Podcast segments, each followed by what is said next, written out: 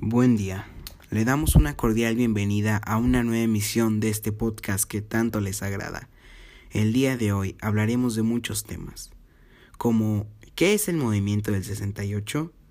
¿Qué opinan algunos deportistas sobre esto que pasó?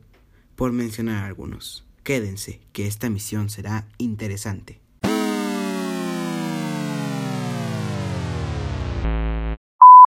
Regresamos. Tocaremos la primera parte del episodio, ¿Qué es el movimiento del 68? Bueno, déjenme explicarles. El movimiento del 68 fue un movimiento social en el que además de estudiantes de la UNAM, el Instituto Politécnico Nacional, el Colegio de México, la Universidad Autónoma de Chipaningo, la Universidad Iberoamericana, la Universidad La Salle, por mencionar algunos, fueron unas escuelas que, participaron en este movimiento y también algunos profesores intelectuales, amas de casa, obreros, campesinos, comerciantes y profesionales de la Ciudad de México y estados como Coahuila, Durango, Michoacán, Nuevo León, Puebla, Oaxaca, Sinaloa y Veracruz. Como ven, es un movimiento muy importante y de mucho valor. Ahora nos meteremos de lleno a cómo se vive este movimiento en las calles. La senadora del PAN, Kenia López Rabadán, dijo que el movimiento estudiantil de 1968 se vive como paz y exige libertades civiles y políticas, pero en vez de ser atendido mediante diálogo y la política, ha sido criminalizado por el gobierno y reprimido por la fuerza pública. Como pueden notar, las personas que no investigan a fondo sobre el tema piensan que este movimiento es violento y atroz. Seguiremos con otra parte del segmento, cómo opinan los deportistas y otros personajes que envuelven el mundo del deporte. Un ejemplo es Nelson Vargas, un entrenador de natación que en los Juegos Olímpicos comentó una entrevista antes de esta situación. El equipo de natación y todos los deportistas estábamos tan inmersos en la preparación y la participación de México en los Juegos Olímpicos que nunca nos dimos cuenta de la magnitud del problema.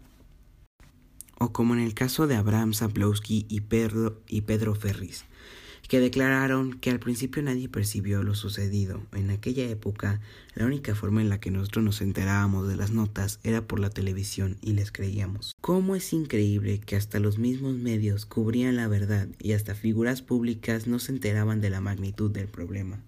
A continuación nos sumergiremos en temas más sensibles. La narración del evento.